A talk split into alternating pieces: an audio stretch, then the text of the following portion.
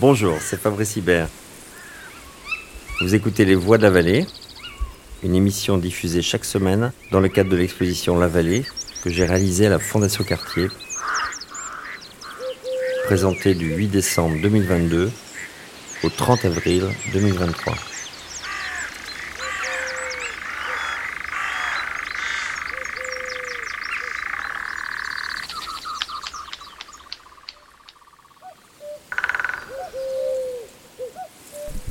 Guy Savoie, cuisinier, et Mathieu Avanzi, linguiste, poursuivent les questions et les hypothèses posées par Fabrice Hibert. Ils évoquent tout ce qui nous passe par la bouche, des mots aux aliments, et comment la langue et la gastronomie forgent notre culture. En prenant appui sur les œuvres World Food, Babel ou Le jeu nécessaire, ils feront le lien entre langage, nourriture et agriculture.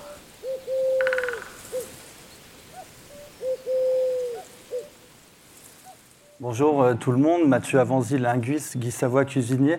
Euh, on, est ravis d'être là aujourd'hui pour vous parler un peu des rapports entre euh, la langue et la gastronomie. et on voudrait pour commencer vous lire la préface que Guy Savoie avait rédigée pour un ouvrage qui s'appelle Commandine chez nous, paru aux éditions Le Robert euh, le vrai goût de la France. Avant ces envoûtantes odeurs et ces addictives saveurs qui font vibrer nos papilles, il y a d'abord ces époustouflants paysages qui font chavirer nos pupilles. Le goût de la France se mérite, ou plutôt ce sont ses goûts qui se méritent. Il se déguste au détour de formidables panoramas qui font la richesse du patrimoine de nos régions, nos mers, notre océan, nos lacs, nos terres, nos prés, nos prairies, nos montagnes, nos vignes.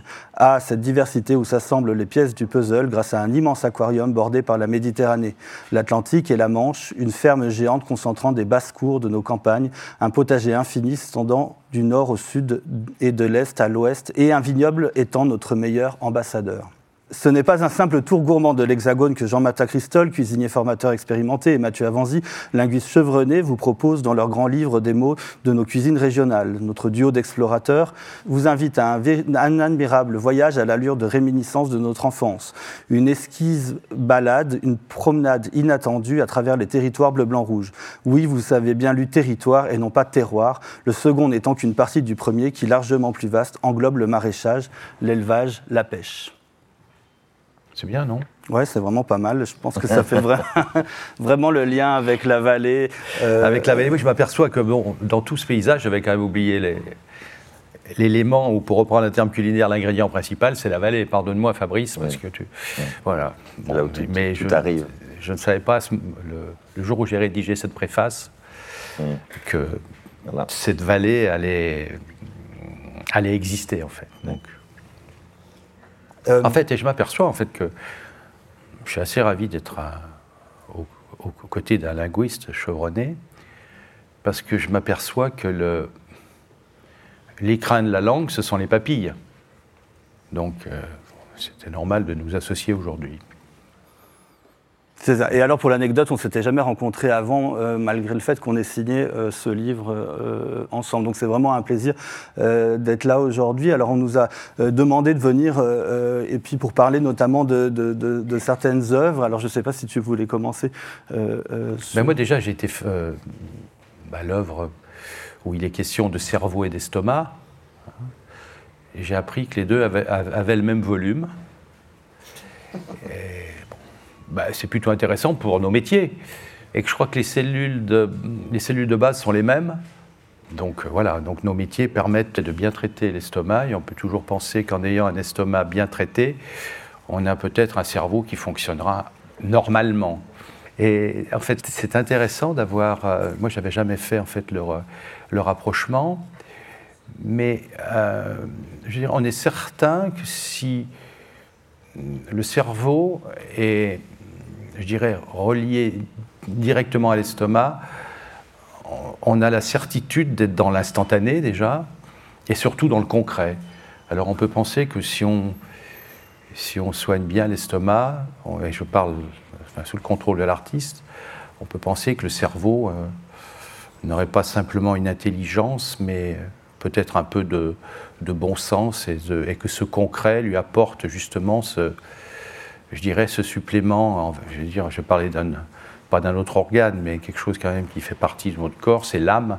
Donc euh, je pense que le cerveau avec un bel estomac en contrebas a certainement un supplément d'âme. Alors, bon, moi, je voulais rebondir peut-être d'une autre façon sur les, rapports entre la, langue ou les mots euh, et, la gastronomie ou la nourriture en général. Et c'était sur euh, euh, une œuvre qui m'avait beaucoup, beaucoup marqué, c'est World Food, qui, montre en fait différentes sémiologies. Alors, ce qui est choquant quand on se.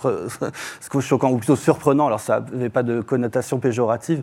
donc, quand on, quand on arrive, on voit une espèce de, trois dimensions qui sont des objets, qui sont des assiettes. Quand, on va dans certains restaurants, par exemple, si, vous êtes déjà allé en Asie, au Japon ou en Chine, comme on ne sait pas lire euh, l'alphabet euh, qui, n'est pas l'alphabet latin, c'est très difficile. Et donc on vous propose sur euh, les menus des photos ou alors même en vitrine, vous avez des assiettes en plastique qui vous montrent cette nourriture.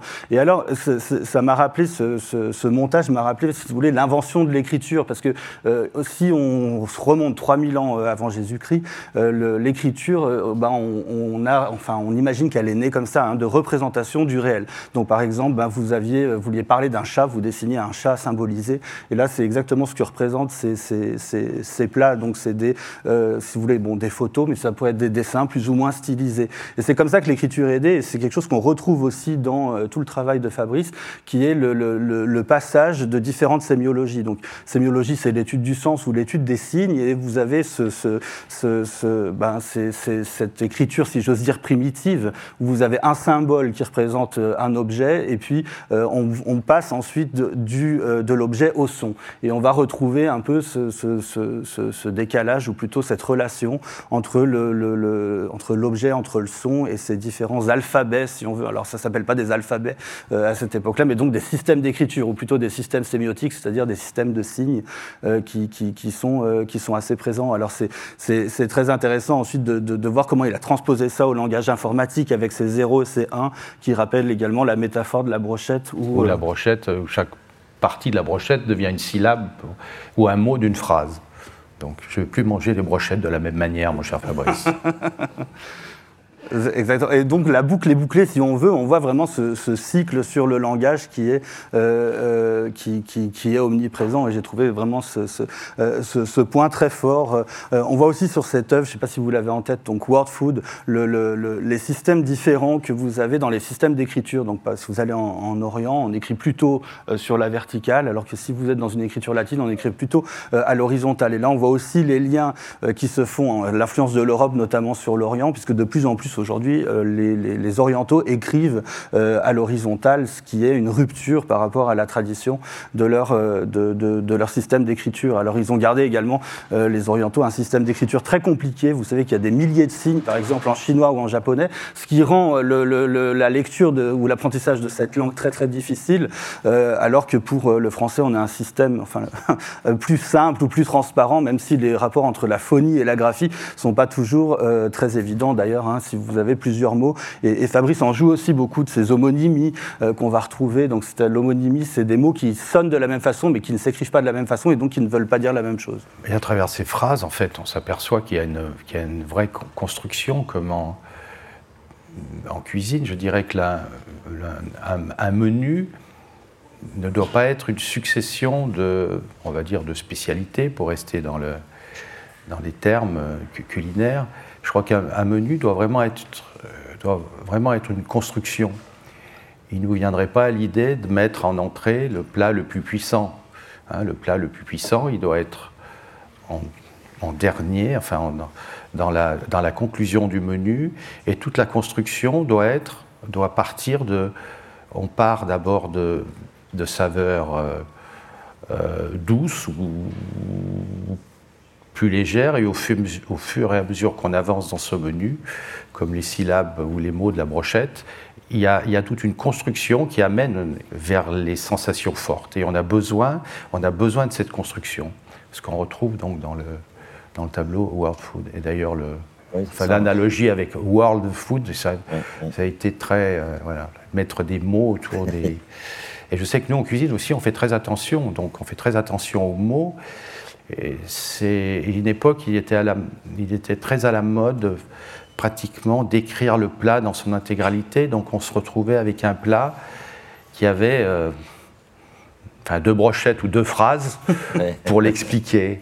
Alors qu'aujourd'hui, on essaye d'avoir, euh, peut-être, bon, avec un peu de prétention, euh, à travers la poésie, d'avoir avec des mots, euh, des mots simples et un peu plus, et un peu plus concentrés ou condensés, d'avoir, d'avoir une appellation qui s'approcherait peut-être même du, enfin, un peu de la poésie.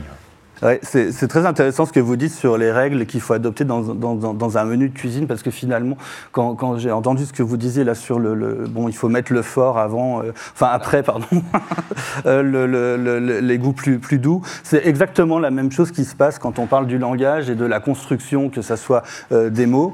donc les unités sont des phonèmes, comme c'est rappelé dans un des tableaux, qui s'assemblent en syllabes et qui s'assemblent ensuite en mots et qui s'assemblent ensuite en phrases. Et en fait, quand vous parlez, vous ne faites pas n'importe quoi. Vous pouvez pas mettre un déterminant en tout cas en français, euh, avant un nom. Vous ne pouvez pas non plus mettre euh, euh, n'importe quelle suite de voyelles ou de consonnes les, unes à la suite des autres. Il y a des règles, ce qu'on appelle la phonotactique, et des règles qu'on étudie, et des, règles qui sont somme toute très simples et finalement ressemblent un peu à la construction d'un menu. Alors là, j'ai sous les yeux Miam 2014, et puis vous avez l'ensemble de, des lettres ou des phonèmes avec les différentes formes de la bouche, et puis vous avez la brochette où les éléments sont as, enfin sont mis les uns à la suite des autres. Effectivement, il y a un ordre hein, dans ces éléments. Donc, on, a le fort qui, est en fait dans la syllabe, le noyau de la syllabe, qui est une voyelle. Et puis, autour de la voyelle, vous avez ben, une entrée et un dessert euh, qui sont les consonnes. Et puis, cette construction harmonique se fait seulement si vous ne mettez pas n'importe quelle consonne. Essayez, par exemple, de mettre euh, le son que avec le son te et le son re derrière. Alors, ça va être impossible. Et donc, vous allez avoir des, des renouvellements, des changements. Par exemple, aéroport est souvent prononcé aréoport. Mais c'est normal parce que c'est très difficile. Même chose avec un mot comme infarctus qui va être prononcé infractus. Donc parce qu'il y a des règles comme ça qui sont des tendances dans la langue et, on les reconnaît vraiment dans, la constitution d'un menu. Et c'est vrai que, enfin, par expérience, euh, si, on mange quelque chose qui est dans le désordre, ben voilà, ça ne faudrait pas l'idée de manger le dessert avant l'entrée, quoi. Oui, alors ça serait. Enfin, l'avantage, je me suis aperçu, que tu avais remplacé les hors-d'œuvre par des chefs-d'œuvre. Oui, encore, un jeu de mots. Non, mais la forêt là-dedans. Hein, et la forêt. Qu'est-ce qu'on fait à la forêt? La forêt est lieu de cueillette, en fait. Hein. Je ne sais pas quel cardinal africain avait dit ce mot formidable. Euh, l'arbre qui tombe fait plus de bruit que la forêt qui pousse. Et je trouve que ça, c'est quelque chose aussi qui est assez représentatif de de la vie, en fait. On s'aperçoit que tu as certains événements très, très forts, très, très, très brutaux, font beaucoup de bruit, alors qu'il y en a tout un tas à côté qui, ben, qui évoluent normalement et qui participent à la, à la richesse du paysage. Et j'allais écouter les oiseaux et les chouettes la, la nuit. J'étais fasciné par les chouettes elle est chouette, c'est dans la forêt. Quoi. Donc euh, j'ai la chance d'habiter à la campagne. Et c'est vrai qu'il y avait quelque chose. Alors on partait, on s'inventait des chasses à la chouette. On se faisait peur à avoir peur. Voilà, mais c'était bon. Non, mais tout ça, c'est pour ça moi, que cette expo, elle me, elle me touche beaucoup. Bon, j'ai la chance de connaître Fabrice depuis 20 ans, non Facile? À peu près, ouais. 20 ans. Et les, je sais que le premier tableau que j'ai acheté, la première œuvre que j'ai achetée de Fabrice, c'était des arbres. Pour moi, les arbres, c'était l'évasion. Alors c'est vrai qu'on ressent, on ressent cette évasion. Enfin, dès qu'il y a des arbres, pour moi, c'est l'évasion. Il a pas de. C'est moins stressant que la montée des eaux. Oui. Hein à une époque, tu étais très. Euh, montée des eaux aussi. Montée des eaux. Oui. Inquiet. Ouais, inquiet. il fallait faire avec. Voilà. Et que les arbres, en fait, sont rassurants. C'est comme les, nouveaux goûts qui, qui apparaissent. Les nouveaux goûts qui apparaissent aussi dans la dans la nourriture, tout ça. Je pense que ça invente des nouveaux mots, sans doute, des choses comme ça. Ah, bien sûr qu'il y a des nouveaux mots. Mm. Des nouveaux mots, il y a des nouveaux. Enfin, il y a des. Comment dire Il y a des, des échanges qui sont devenus maintenant pratiquement osmose. Hein. On voit de plus en plus l'influence de certains pays d'Asie dans notre. Euh, aussi bien dans les portions que la que la, le paramètre santé qui rentre de plus en plus. Et puis l'esthétique un peu. L'esthétique, oui, l'esthétique.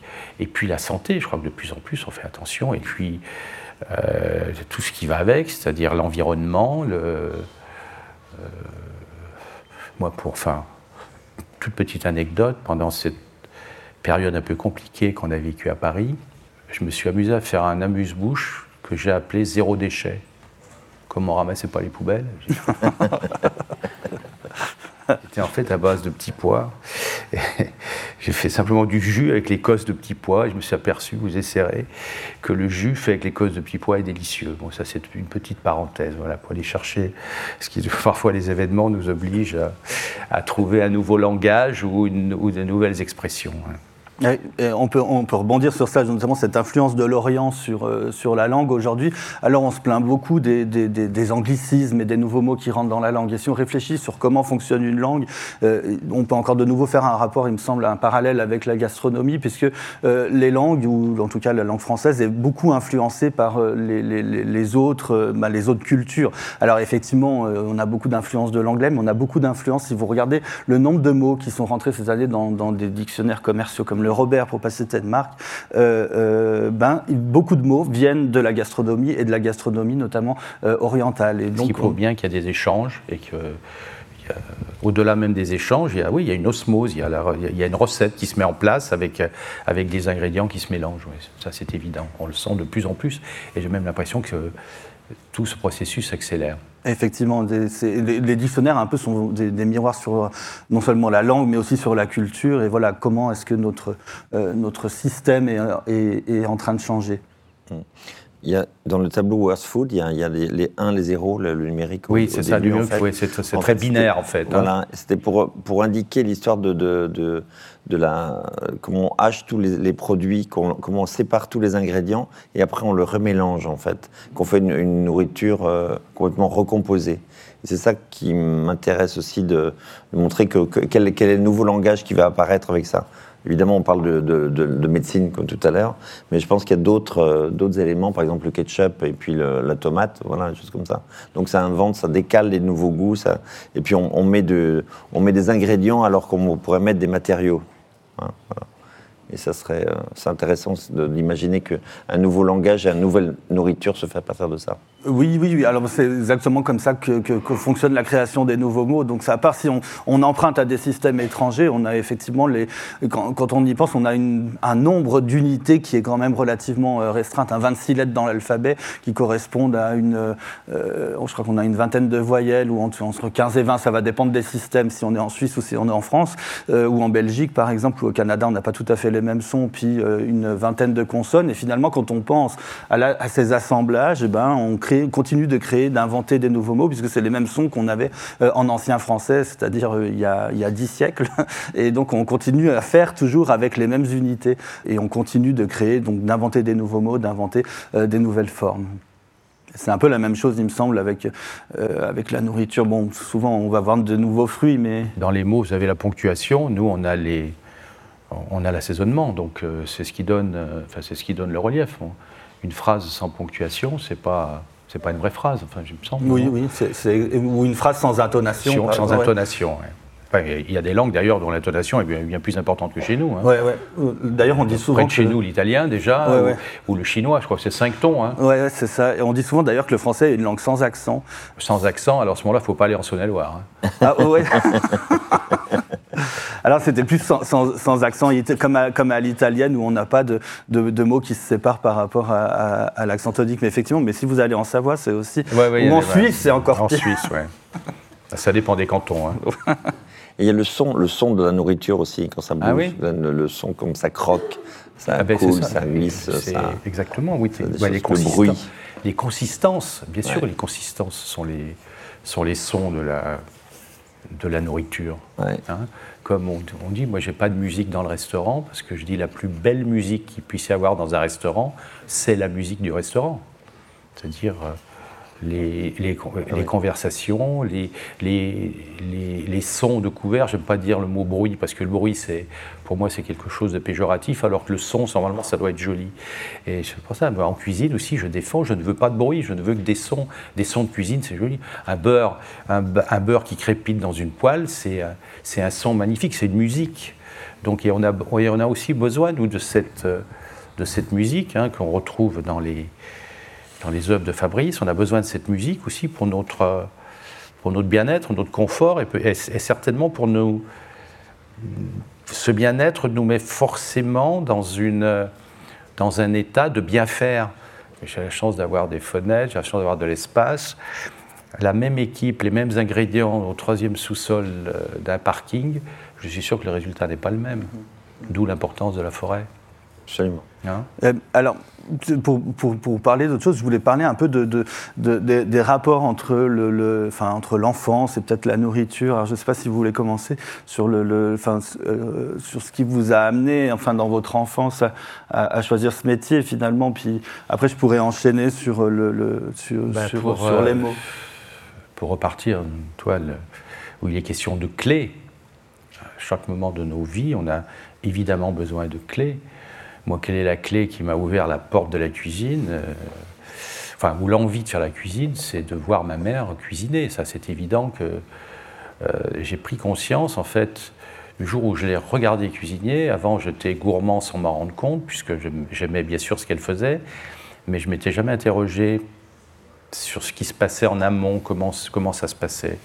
Et un jour, je raconte souvent la- l'anecdote des, des langues de chat. Je l'ai vu mélanger des produits qui, pris séparément, sont, sont vraiment sans intérêt. hein. Il s'agissait un peu de sel. Donc je me suis déjà surpris de voir du sel dans un gâteau sucré, du sel, du sucre, de la farine, du beurre, un, peu de blanc d'œuf.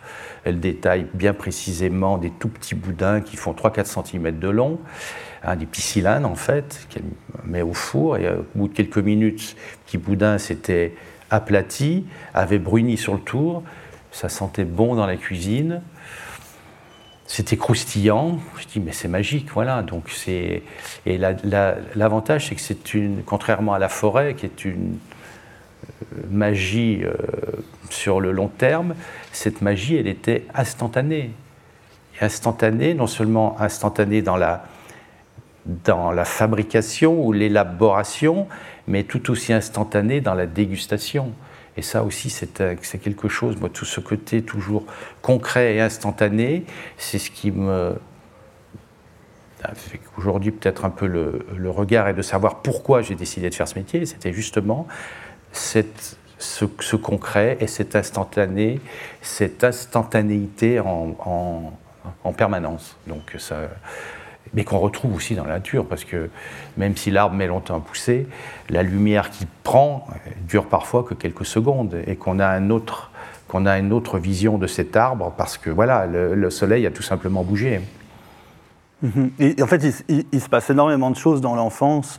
Euh, alors, euh, du, point de vue, j'imagine, de la, découverte des goûts et aussi de, qui on sera plus tard par rapport euh, à l'éducation qu'on a reçue, mais également du point de vue de la langue, ça fonctionne de la même façon, puisque que, par exemple, quand on parle de langue maternelle, on parle de la langue de la mère en général, parce que c'est avec sa mère qu'on a appris à parler.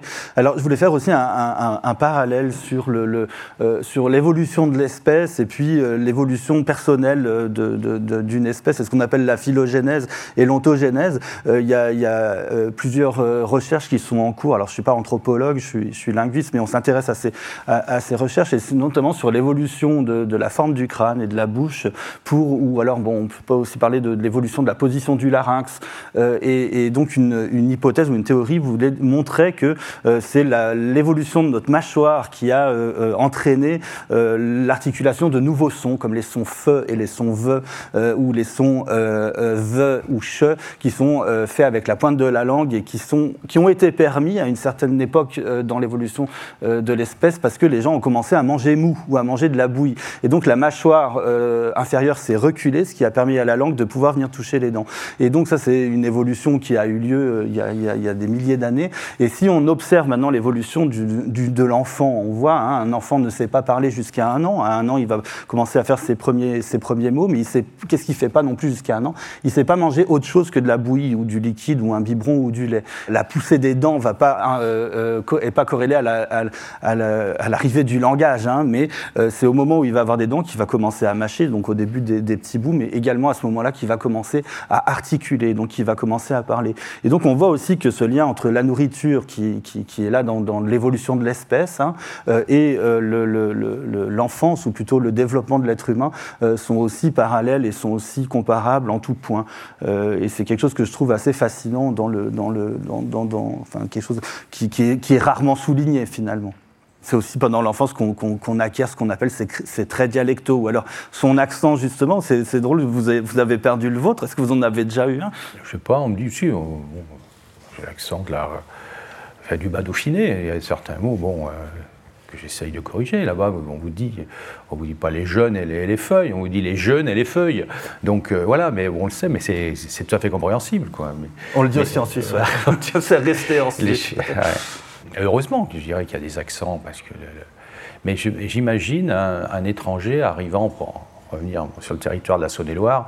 J'aime beaucoup la Saône-et-Loire parce qu'elle fournit en partie les volailles de Brest, donc euh, je suis plutôt. Mais parfois, parfois l'accent de cette région doit être assez compliqué à, à comprendre, quoi. Comme l'accent texan aux, États, aux États-Unis. C'est, toujours plus compliqué de comprendre un texan qu'un, qu'un New-Yorkais. Et vous, vous, avez parlé patois quand vous étiez petit Vous vous entendiez un petit peu euh Je sais que je suis un vieux monsieur, mais je... On parle encore Il y a encore des gens qui... Bien sûr, non, non, mais j'ai entendu mes grands-parents parler patois, oui, bien sûr, bien sûr. D'ailleurs, c'était vraiment incompréhensible. Ah ouais, ah vraiment... Alors je crois qu'il y avait, c'était pour moi le patois, enfin la, perception que j'avais du patois, c'était plutôt euh, une succession de mots, mais j'avais pas l'impression qu'il y ait une construction grammaticale. Il n'y avait pas vraiment euh, euh, une construction euh, normale. Je crois que ils allaient, je pense, à l'essentiel avec le patois. C'est des systèmes linguistiques qui sont difficilement intelligibles, effectivement, quand on ne les comprend pas. Mais à l'inverse, c'est des systèmes linguistiques qui étaient super bien taillés pour décrire les réalités. Donc, par exemple, on avait plusieurs mots pour euh, tous les états de la truie, selon qu'elle était enceinte de 2 mois, 3 mois, 4 mois, etc. Enfin, j'exagère. Hein. Oui, non, mais ils avaient... D'accord. Ou alors une fourche, si elle avait 4 dents, ben, elle n'avait pas le même nom qu'une fourche à 3 dents. Et donc, c'était vraiment des systèmes taillés pour décrire les, les, les, réalités. Euh, mais effectivement, ils ont disparu très très, enfin, très, très, très, tôt, donc c'est encore parlé dans, dans, certains coins. Euh, moi, on l'entend encore, hein, dans, dans l'Ouest, le, le poids de vin Saint-Onget est encore, euh, euh, bon, par les jeunes aussi, c'est quelque chose qui revient, et souvent c'est mélangé avec le terroir. En Suisse, il y a encore... Plus dans le Valais, il parle. Oui, j'allais dire, voilà, seulement dans certains territoires éloignés du... Bah, chez nous, en Corse, hein, je pense qu'en Corse, ils, ont encore, ils sont très, ils sont ah très attachés à leur, à leur, à leur langage. Ah oui, oui, oui, oui. Souvent, on fait le lien entre le, le, le, dialecte ou la langue régionale et le terroir. Et, la cuisine emprunte parfois un peu quand même à cette, euh, enfin, au, voilà, ce système ancien, euh, cuisine, bon, je dirais pas de grand-mère, quoi, mais de, produits de la terre. Ah ben, la cuisine a toujours collé, enfin, euh, à la, je dirais, bien sûr, déjà aux produits qui sont sur place, hein, à l'époque où où, les produits ne, voyageaient moins facilement qu'aujourd'hui. Et encore quoi qu'aujourd'hui, on revient justement à cette, euh, cette propension à, vouloir, à, vouloir travailler euh, les produits locaux, parce qu'on s'aperçoit que, ben oui, on est, on est, forcément, euh, on est forcément cohérent.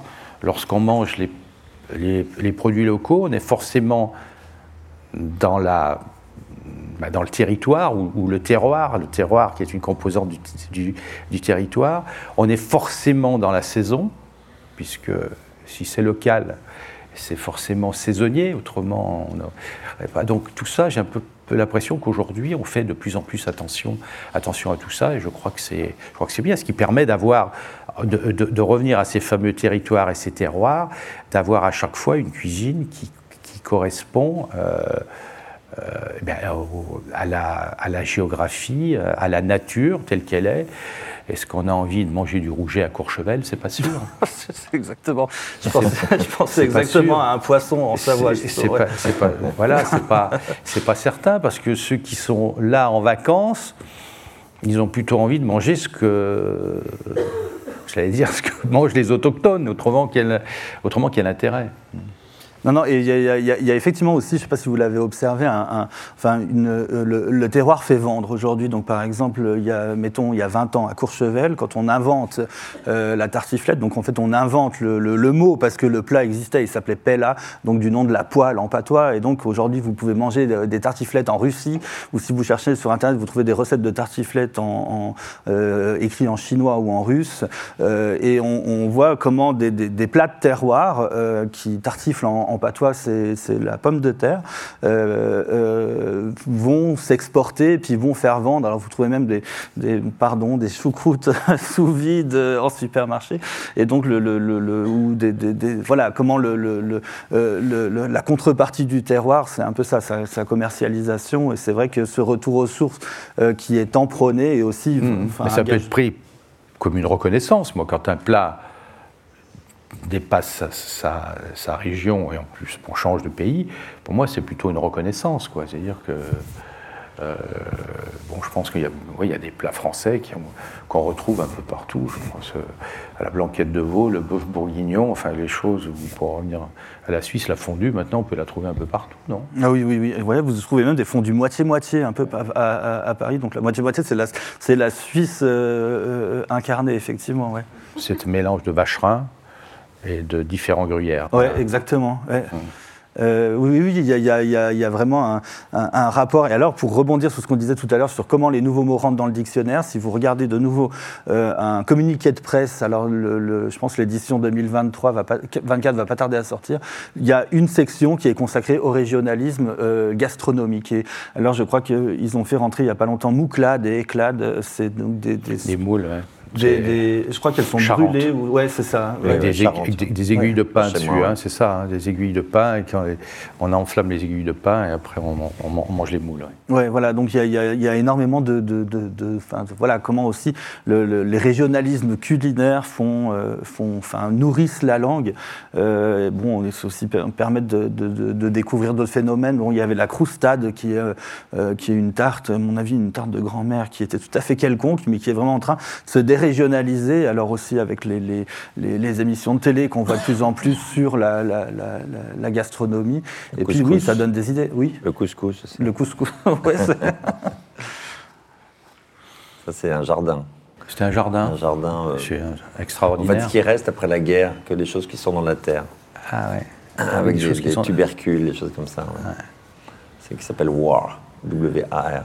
Hello, je sais pas, on doit parler de la tour de, la tour, de, Babel. la tour de Babel, c'est ah, une tour. Euh, moi, je, la vois, je la vois comme une comme un collecteur d'eau. Une pièce montée. Non, non, même pas. non, non, mais comme un collecteur d'eau. Oui, en fait, l'idée de langage comme une quelque chose de fluide et un langage unique pour tout le monde, quelque chose de très fluide. Mais évidemment, quand on imagine la tour de Babel, l'eau tombe. Alors donc ça, forcément, ça, ça n'arrive jamais. Et en fait, presque tant mieux, parce que si on, imagine qu'on en mange tous la, la, choucroute dans le monde entier, ça serait peut-être ennuyeux, non Surtout tous les jours, oui. Surtout tous les jours, oui. Donc c'est bien qu'il ait mixité comme ça toujours. Euh, quels sont les, les, On peut imaginer quoi comme euh, mots, comme nourriture de l'avenir?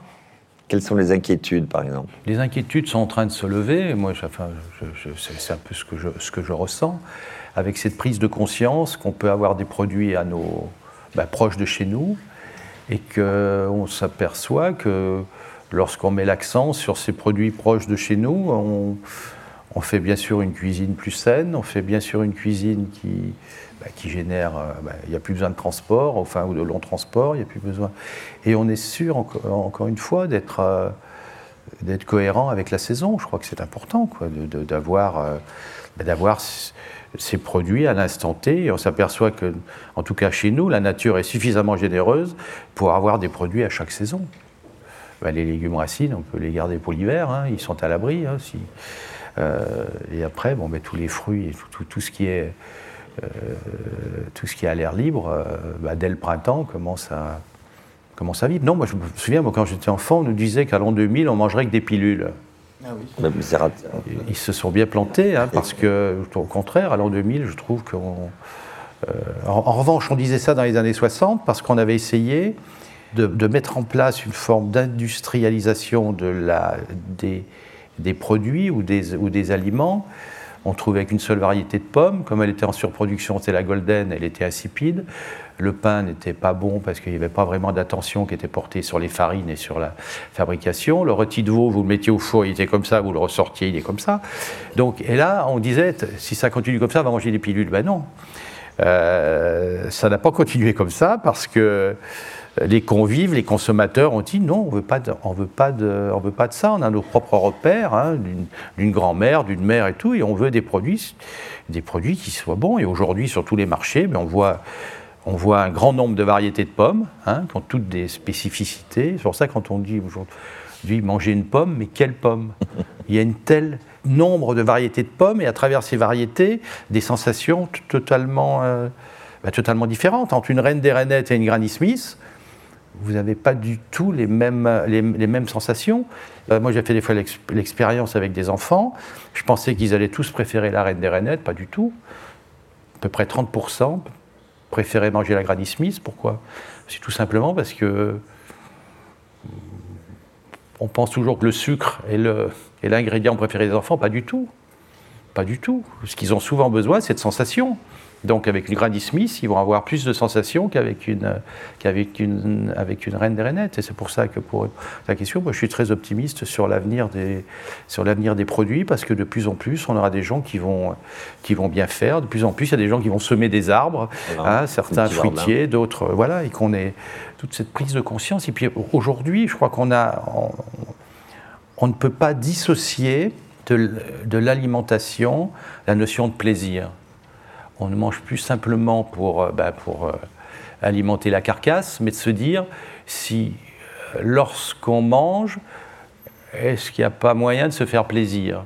Donc, et, ça aussi, je pense qu'on tend de plus en plus, et la cuisine du, la cuisine du futur sera pas tournée vers les quantités, j'en suis convaincu, elle sera tournée vers la, vers les, vers les sensations, vers, euh, ou parfois voir les émotions qu'on a lorsqu'on mange tel ou tel produit.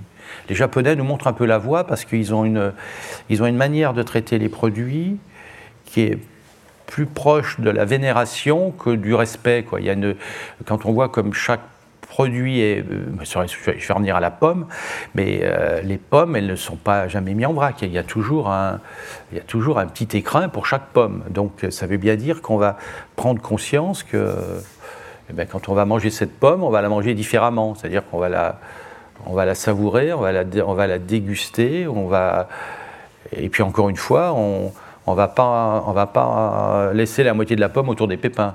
Hein. on va aller chercher euh, jusqu'au bah, jusqu'au trognon, quoi. Voilà, et de, manger la pomme. De, le plaisir de la bouche. Le plaisir de la bouche, absolument.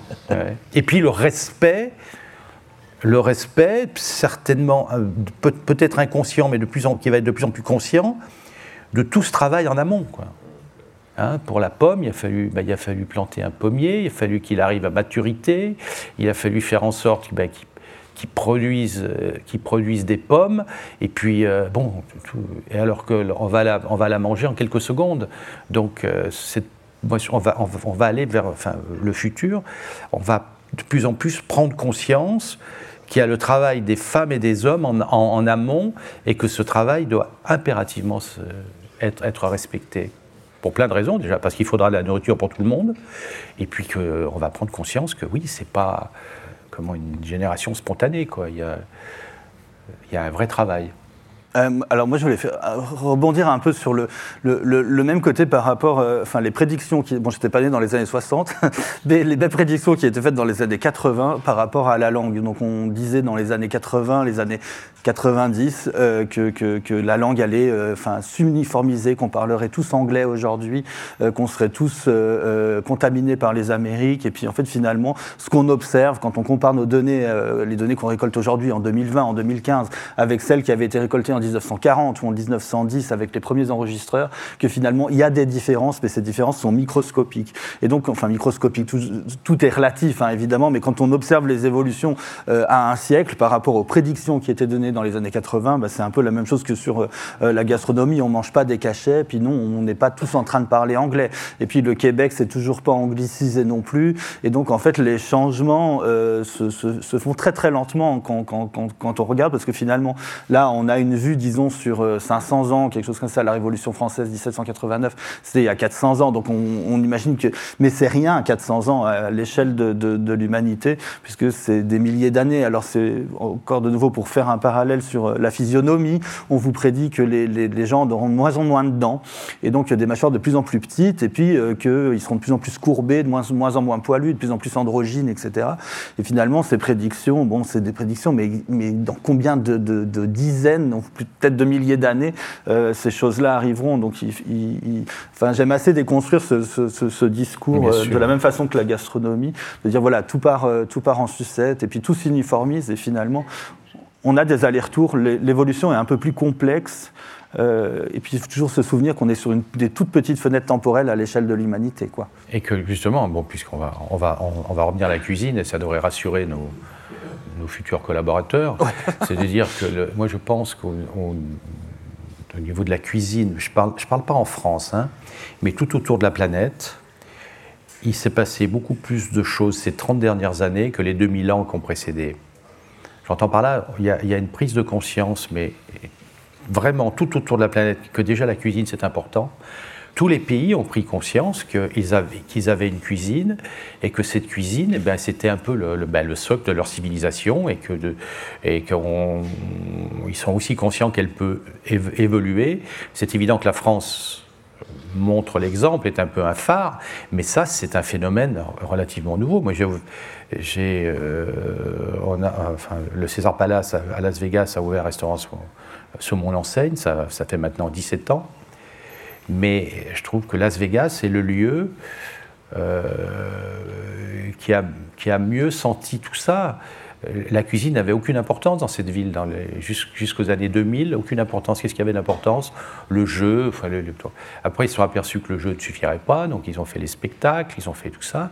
Et après, ils ont, ils ont, ils ont senti que sur la planète, la cuisine prenait de plus en plus d'importance. Et ils ont. Euh, bah, maintenant, tous les hôtels euh, se battent un peu pour avoir le enfin, le label euh, hôtel avec, euh, avec bon restaurant. Quoi. Donc, mais pas simplement de cuisine française. Hein. Il peut y avoir euh, César Palace, bon, il y a un restaurant Savoie, mais il y a aussi, il y a aussi Nobu, hein, japonais. Il y a Monsieur Chow, qui est un restaurant chinois. Il y a Gordon Ramsay, qui fait ça, qui lui s'est bien, bien adapté au modèle anglo-saxon et tout ça. Bon, ce qui prouve bien que la, la cuisine prend de plus en plus d'importance. Pour revenir à la question tout à l'heure, c'est de dire qu'on a toutes les raisons d'être optimiste parce que, parce que les gens font de plus, de plus en plus attention à tout ça. Et c'est une chance pour, euh, c'est une chance pour la planète. On les informe, on les informe. Hmm. On les informe, on leur apprend à faire. Absolument. non, oui, donc il y, y, a une prise de conscience. on le voit dans les, dans les convives qui fréquentent euh, nos maisons. Euh, il y a quelques années, à part quelques Européens, mais on avait essentiellement des Américains et des Japonais. Lorsqu'on dit des Américains, c'était New York, Californie, un peu de Floride et de temps en temps Texas. Maintenant, on a des gens de l'Indiana, de l'Idaho, enfin de, de, tous les États des États-Unis, et puis on voit des. les Thaïlandais aujourd'hui sont, sont c'est fréquent chez nous, taïwanais, coréens, coréens qui sont, les, qui sont après les Français la première nationalité qui fréquente le restaurant. Voilà, donc ce qui prouve bien qu'il y a, qu'il y a un, un intérêt, voire, voire, un engouement pour les choses, euh, bah, pour les choses culinaires, et que, bah, que la France reste un phare. Et je trouve que c'est un, c'est un atout qui est un peu, qui est un peu sous-exploité. On devrait, on devrait un peu plus, encore plus mettre en avant tout, enfin, cette singularité française, bon, qui, qui est repérée par des gens, je dirais, éduqués, civilisés, cultivés, mais je pense qu'on peut encore faire beaucoup mieux. Hein. Je vais vous livrer simplement un chiffre. Je crois qu'on exporte chaque année pour 15 milliards d'euros de vin. Si on exporte autant de vin, ça veut bien, ça veut bien dire qu'il y a des, il y a des étrangers qui, qui, les ont dégustés chez nous et qui, rentrant chez eux, ont, voulu, ont voulu, continuer l'expérience française. 15 milliards, ça fait, je crois, 180 Airbus. On entendra parler d'une vente de 180 Airbus, on n'entend pas parler de 15 milliards de vin. Oui, c'est exactement la même chose qu'on observe euh, sur le, retour au régional. Par exemple, aujourd'hui, si vous venez de Toulouse euh, ou si vous venez euh, de, Marseille, bah, vous avez toute une série de, marqueurs identitaires qui se retrouvent dans l'équipe de foot. Alors non, il n'y a pas d'équipe de foot à Toulouse, mais à Marseille versus Paris. Puis, donc, à côté de l'équipe de foot, à côté du drapeau, bah, vous avez quoi? Vous avez le langage avec des mots régionaux comme des, mots comme tarpin ou comme dégain qui sont très utilisés à Marseille, qui sortent de leur région d'origine d'ailleurs, fraté, fradé, donc on voit notamment avec les téléréalités. Et à côté des, des, régionalistes linguistiques, vous avez les régionalistes culinaires, et donc un vrai retour euh, à la source, en défendant que euh, euh, tel ou tel plat, bah, le cassoulet c'est à Toulouse et c'est pas ailleurs. Et je me souviens d'avoir vu sur les réseaux sociaux, alors je sais plus quel toast qui, qui, était réalisé dans le Nord-Pas-de-Calais et qui, s'exportait. Les gens disaient non mais vous nous piquez nos, nos spécialités, laissez-nous nos spécialités. Il y avait le, le, même commentaire sur le mot drache qui désigne une pluie abondante euh, dans le Nord-Pas-de-Calais. Puis ben, on voit bien, quand le président Macron avait dit par exemple des carabistouilles à la télé ou des choses comme ça, tout le monde s'était emparé du truc et puis avait euh, buzzé sur les réseaux sociaux. Et il y a vraiment un retour au régional qui, qui, va aussi vers un meilleur respect, il me semble, euh, de l'environnement. Ça me fait penser un peu à, vos toiles sur la pollution, plus sur comment est-ce qu'on abîme la planète. Et puis je, suis assez d'accord avec Guy quand il dit qu'il y a un retour finalement au respect, tout simplement. Et c'est pas seulement, enfin, c'est plus large aussi que, que, que enfin voilà, c'est vraiment un, vrai engouement, ce qui est assez rassurant quand même quand on fait une autre prédiction qu'on avait dans les années 80, c'est ah, il va y avoir que des McDo et des fast-food. Mais il faut informer. Euh, il faut apprendre, il faut éduquer. Éduquer, cultiver, voilà, c'est pour ça que... Cultiver. Hmm. Je, me souviens, en 2008, j'avais fait, euh, dans tout Tokyo, j'avais fait des jardins. Des jardins pour, euh, pour avoir des, fruits et des légumes pendant six mois euh, pour les, pour les Tokyoïtes et tout ça. Et en fait, il y a des gens qui, qui voyaient les tomates par tranche dans les, dans sous-cellophane dans les magasins. Et c'est la première fois qu'ils voyaient que c'était un arbre, enfin un arbre, une plante avec des, grosses tomates. Et en fait, il y avait, il y avait une indication s'est faite à ce moment-là. Et l'année suivante, il y avait des petits, euh, dans les magasins, on trouvait des petits jardins transportables que les gens pouvaient amener chez eux. Et euh, avec les graines, tout ça, ils avaient, ils avaient, leur petit jardin, ils faisaient des tomates chez eux et des fraises et tout ça. Voilà, c'est important. Tout ça, c'est important aussi. Le jardin, l'idée du jardin aussi, c'est une chose. Hein. Non, mais je crois qu'il y, a toute cette prise de conscience qui fait que, le, qui fait que je crois qu'on a toutes les raisons d'être optimiste. Tout ne va pas si mal. Mais c'est vrai que les, les, prédictions dans les années 80 étaient quand même assez terribles. Quand on, Terrible. on revient. Bah, en 60, c'était autre chose. Hein. 60, ils ont fait les grandes barres d'immeubles et puis ils ont essayé de faire la même chose dans la bouffe. Alors c'est vrai que les grandes barres d'immeubles, c'est un peu plus compliqué. Hein. Il faut quand même des explosifs pour les faire sauter. Mais euh, quand vous dites que vous en avez marre de bouffer la, la sempiternelle golden insipide, eh bien, les, gens se mettent à faire des pommes qui ont du goût. Et puis, mais aujourd'hui, moi, je me régale en regardant les. Et puis, c'est pas, c'est pas spécifique à la France. Comme, comme la France, on le sait bien, sert d'exemple. Cocorico. On est euh, aujourd'hui aux États-Unis, on a, on a une euh, les produits, moi je me souviens la première fois que je suis allé à New York, il y a, je sais pas, il y a, peut-être bien, 40 ans, 45 ans, la seule, euh, la, seule boutique qui se démarquait de, de cette nourriture sous, plastique s'appelait Dîner de Luca. Ils avaient dans la boutique, ils avaient mis deux corbeilles de pommes, et puis je crois que c'est tout, puis surtout des ustensiles de cuisine. Maintenant, si vous allez euh, à Whole Food Market et tout, vous êtes vous, êtes à la grande épicerie de Paris, hein, donc euh, je pense que tous les. On a essaimé, on a essaimé sur la planète.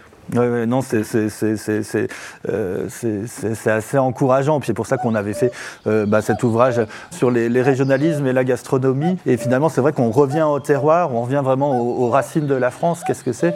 Et, cette expo était vraiment géniale parce qu'elle nous a permis un peu bah, déjà de nous rencontrer et puis aussi de, parler euh, de, de, tous ces phénomènes. Moi, j'ai été bon, fasciné par toutes ces écritures et, ces différents systèmes. Donc, c'est je crois que ça va plus loin finalement que, que ce que ça voulait, euh, enfin, que, que peut-être son but ou le, but hein, euh, qui n'est pas forcément apparent. Quoi. Ben oui.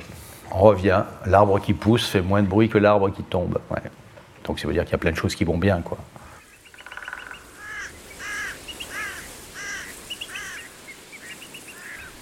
Les voix de la vallée. Une proposition de Fabrice Hibert, produite par la Fondation Cartier et réalisée en collaboration avec Du Radio diffusée chaque semaine dans le cadre de l'exposition La Vallée, consacrée à la peinture de Fabrice Hibert, présentée du 8 décembre 2022 au 30 avril 2023.